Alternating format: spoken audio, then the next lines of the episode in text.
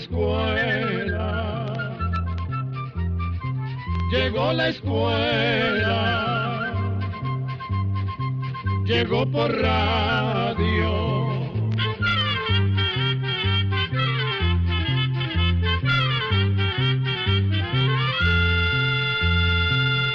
Oigamos la respuesta.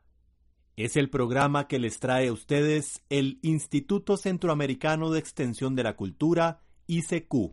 ¿Por qué a la Lotería Popular se le llama Chances y desde cuándo tiene ese nombre? La pregunta nos la ha hecho el señor Gilbert Morera Villalobos. Nos ha llamado por teléfono desde San José, en Costa Rica. Escuchemos la respuesta. En Costa Rica existe un sorteo de lotería popular llamado Chances que se juega dos veces por semana, los martes y los viernes.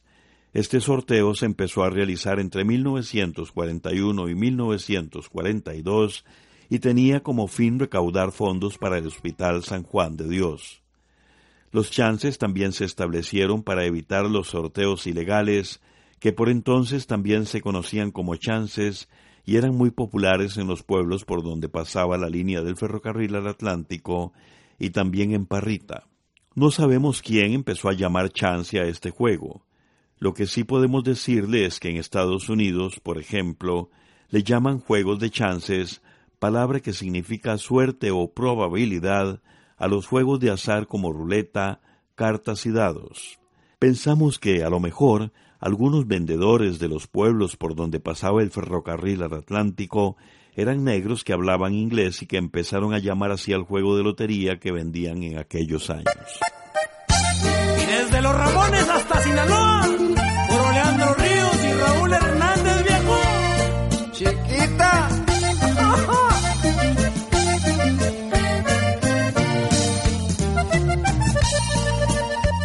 De amor se me llena cuando no estás a mi lado.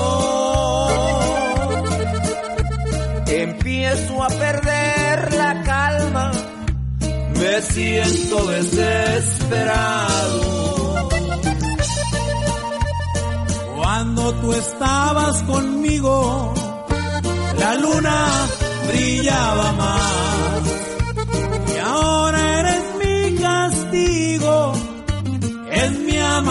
Soledad. La madrugada me sorprende en mi desvelos.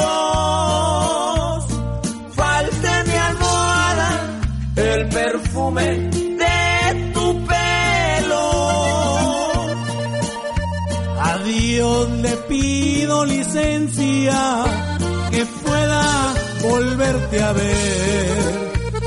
Ya no soporto tu ausencia y apenas te fuiste ayer. Prietita. Cántele, compa Leandro, como usted sabe. Y qué orgullo con el tigre solitario con don Raúl Hernández desde Sinaloa, oiga. La madrugada me sorprende en mi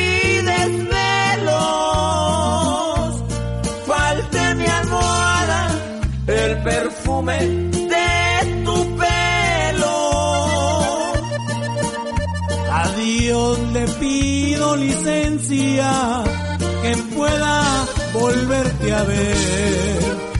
Ya no soporto tu ausencia y apenas te fuiste ayer.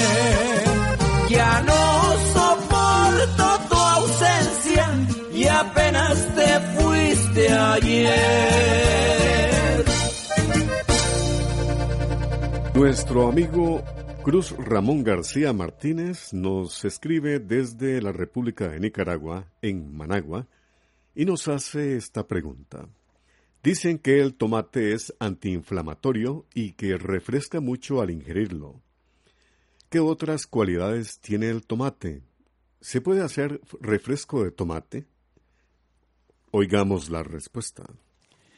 Efectivamente, el tomate es un alimento que tiene muchos beneficios para nuestra salud. Una de las sustancias que contiene llamada licopeno sirve para retrasar el envejecimiento de las células. También ayuda a que se forme colágeno, una de las principales proteínas que forman los huesos, el cartílago y los tejidos de la persona. Además, el tomate contiene vitaminas y minerales que ayudan a mejorar las defensas del organismo y, como usted bien lo dice, tiene propiedades antiinflamatorias. Los nutricionistas recomiendan consumir tomate con frecuencia, ya sean ensaladas, en jugo o directamente. En los comercios venden jugo de tomate ya preparado. El problema es que contiene mucha sal, lo cual puede ser perjudicial para personas que tienen presión alta. En la casa también se puede hacer jugo de tomate simplemente licuando tomates cortados en un poco de agua. Hay quienes gustan de agregar pimienta, apio, perejil, limón y otros condimentos para darle más sabor. Es una bebida refrescante que permite aprovechar los beneficios del tomate de una forma variada y diferente. Una amiga oyente nos escribe desde Alto Boquete, en Panamá. Nos hace esta pregunta. Yo tengo la voz muy alta. Quiero saber cómo puedo hacer para poder bajarla en voz más baja. ¿A qué especialista hay que ir o qué tratamientos existen? Escuchemos la respuesta. Los problemas con la voz se deben por lo general a algún trastorno en las cuerdas vocales. Esas cuerdas permanecen separadas cuando respiramos tranquilamente, pero cuando se habla o cuando alguien canta, éstas se juntan y a medida que el aire es expulsado por los pulmones, vibran y producen el sonido. Mientras más pequeñas y más unidas estén, más rápido vibran. Esto produce una voz más aguda, que es la que comúnmente conocemos como chillona o fina pero también puede suceder que las cuerdas estén más separadas y esto hace que la voz sea grave, es decir, más ronca. Hay personas que de natural tienen una voz aguda o grave, pero si la persona no se siente cómoda, lo mejor es que visite a un médico especialista en oídos, garganta y nariz llamado otorrinolaringólogo. Este médico la va a examinar y si no encuentra ningún problema, le puede mandar unos ejercicios que le van a ayudar con el problema de su voz. También puede enviarla donde un foniatra, que es la persona que se encarga de los problemas del habla. Un estimable oyente nos escribe desde San José, Costa Rica. Nos pregunta lo siguiente. Quiero saber de la vida de Enrique VIII. ¿Cuándo existió? ¿Qué hizo y por qué fue tan famoso? Escuchemos la respuesta. Enrique VIII fue un rey de Inglaterra quien gobernó ese país hace casi 500 años. Enrique VIII se volvió muy famoso por su vida sentimental. En su búsqueda por tener un hijo varón, a quien heredar su trono, se casó seis veces. Cuando Enrique VIII quiso anular su primer matrimonio para casarse de nuevo, las autoridades de la Iglesia Católica a la que pertenecía no le dieron el permiso. Entonces Enrique rompió por completo con la Iglesia Católica Romana y creó la Iglesia Independiente de Inglaterra, llamada Iglesia Anglicana, de la que se convirtió en jefe absoluto. El rey ordenó la destrucción de los santuarios católicos y todas las propiedades que tenía la Iglesia Católica en Inglaterra pasaron a formar parte de las riquezas de la corona. Enrique VIII tuvo dos hijas, María, hija de su primera esposa Catalina, e Isabel, hija de su segunda esposa Ana Bolena. Como Ana Bolena no le dio el hijo varón que deseaba, se divorció de ella y pocos años después la acusó de diferentes faltas y la mandó a matar. En 1537 Enrique VIII se casó con la que sería su tercera esposa, Jane Seymour, quien finalmente le dio un hijo, el príncipe Eduardo VI. Pero la joven Jane murió dos semanas después del parto. Toda la corte guardó luto y Enrique la consideró su verdadera esposa por haberle dado un hijo varón. En 1540 Enrique se casó por cuarta vez con la alemana Ana de Cleves, sin embargo, poco tiempo después quiso separarse de ella. La reina supo actuar con inteligencia y aceptó que se anulara el matrimonio. En julio de ese mismo año, el rey se casó por quinta vez con Catalina Howard, prima de Ana Bolena, a quien acusó de adulterio y fue ejecutada. En 1543, Enrique VIII se casó por sexta vez con Catalina Parr. Era viuda y se comportó como una mujer inteligente. Ayudó a que el rey se reconciliara con sus dos primeras hijas, María e Isabel. Dicen los historiadores que Enrique VIII fue un gobernante inteligente y astuto y amaba a Inglaterra. También fue muy ambicioso, cruel y egoísta, y no tenía compasión por nadie para lograr sus fines políticos. Por otra parte, era un hombre culto, amaba las artes, escribió varias obras musicales y poesías y hablaba también varios idiomas. Durante el reinado de Enrique VIII, Inglaterra se unió con Gales, que está en la misma isla que Inglaterra, formando una sola nación. También promulgó leyes que castigaban la brujería y la homosexualidad. Enrique VIII murió el 28 de enero de 1547. Fue sepultado en la capilla de San Jorge en el castillo de Windsor.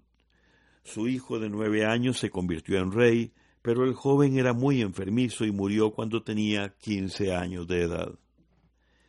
La complicada vida del rey Enrique VIII ha sido motivo de inspiración de novelas, música, obras de teatro, cine y televisión.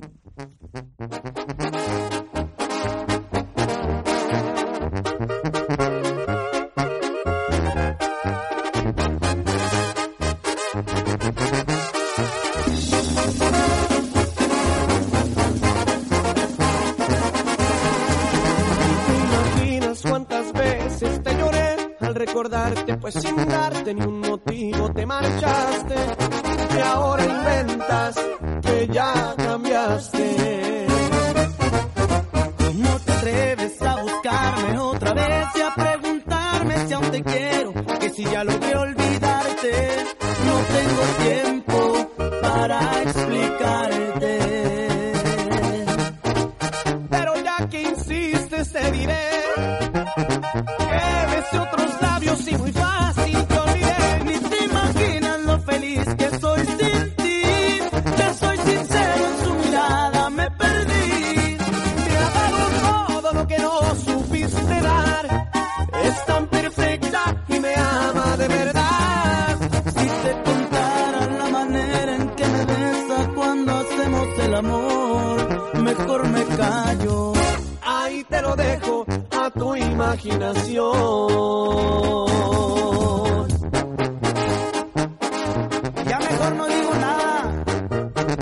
Caballeros no tenemos memoria. Y es su compa Pancho este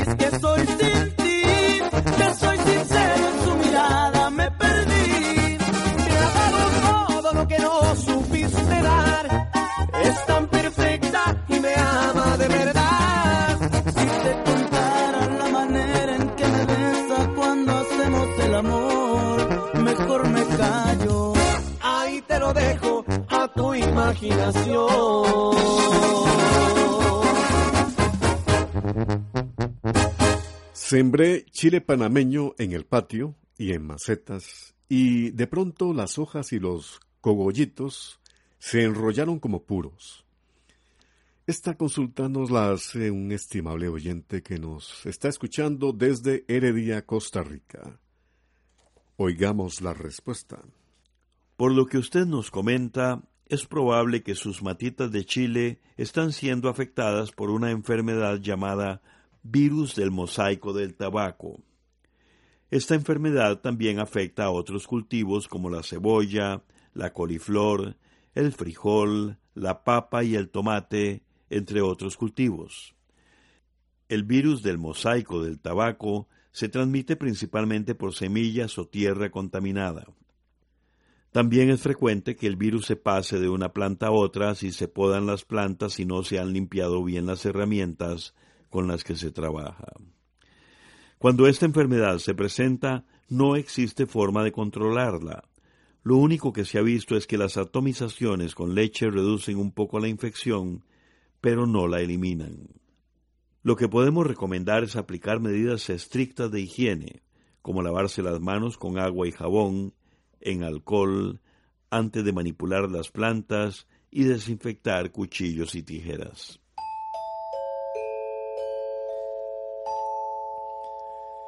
Desde Heredia, Costa Rica, nos llama por teléfono la señora Leda Esquivel Sánchez.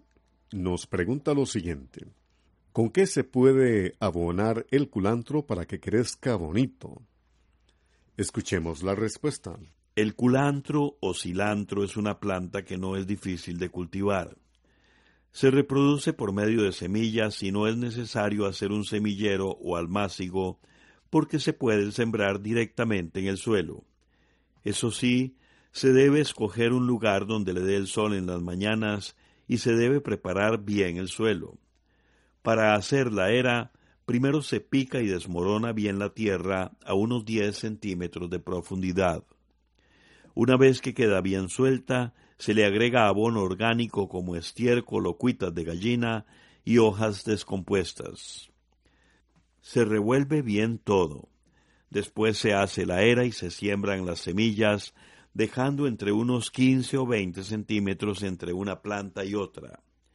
Las semillas se deben sembrar a poca profundidad, cubriéndolas con una pequeña capa de tierra por lo general germinan aproximadamente a los 15 días de sembradas. Para que germinen más rápido, se pueden dejar en remojo un día antes de sembrarlas y después el suelo se debe mantener húmedo para que germinen. Pero hay que tener cuidado con el exceso de humedad porque afecta al culantro. También conviene proteger las plantas de las lluvias directas o muy fuertes. Cuando las matitas han crecido un poco, se eliminan las matas más débiles o pequeñas para que no compitan con las más fuertes. En cuanto a plagas y enfermedades, en realidad este cultivo no presenta problemas serios, de modo que no es necesario aplicar insecticidas ni fungicidas, solamente hay que tener cuidado con el exceso de agua. El culantro o cilantro está listo para recogerse aproximadamente entre los 40 y 60 días después de sembrado. La recolección de las hojas de culantro se debe hacer con mucho cuidado, dejando siempre algunas hojas tiernas en la planta para que ésta se vaya renovando.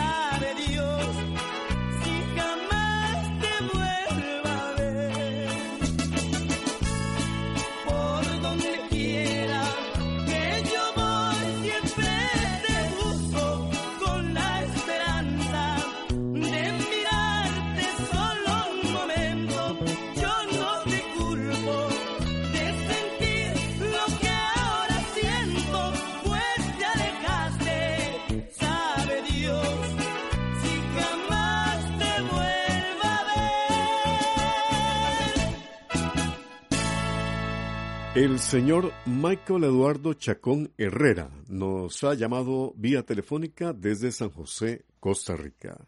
Nos preguntó lo siguiente. ¿A qué llaman los argentinos escrache? Escuchemos la respuesta. Según lo que investigamos, en Argentina y en Uruguay usan la palabra escrachar cuando se habla de romper, destruir y aplastar, también llaman escrachar el tomarle una fotografía a una persona. Por otra parte, escrache es el nombre que desde hace algunos años se da en Argentina, Uruguay, Paraguay y España a una forma de protesta que tiene como fin señalar sobre todo a los políticos corruptos.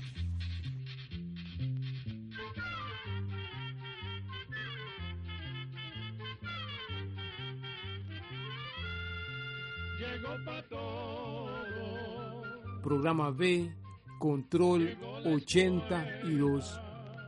¿Cómo que no se había dado cuenta que el libro Almanaque Escuela para Todos del año 2017 ya está a la venta?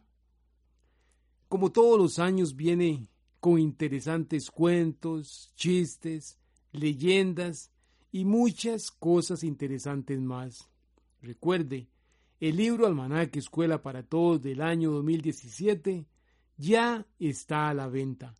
Búsquelo en los lugares de costumbre y recuerde que vendiendo el libro Almanaque Escuela para Todos, usted, sí, usted, que entre más libros venda, más platica puede ganarse.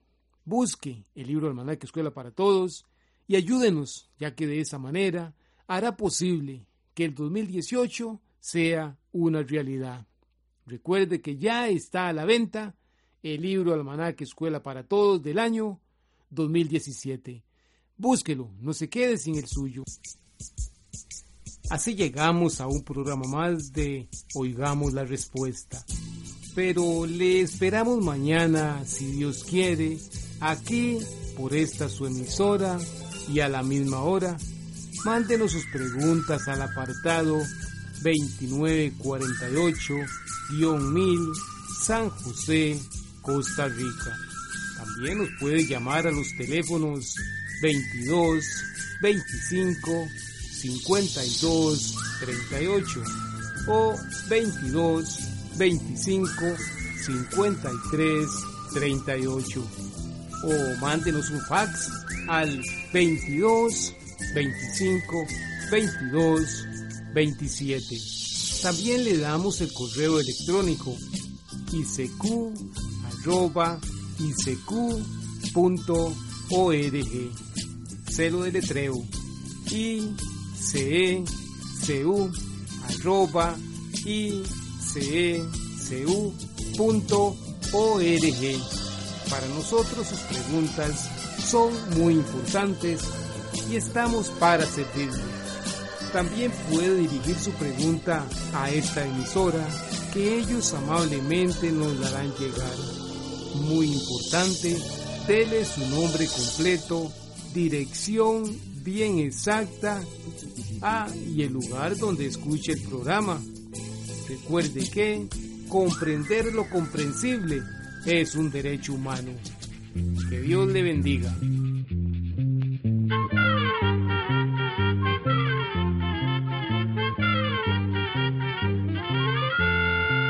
Llegó el momento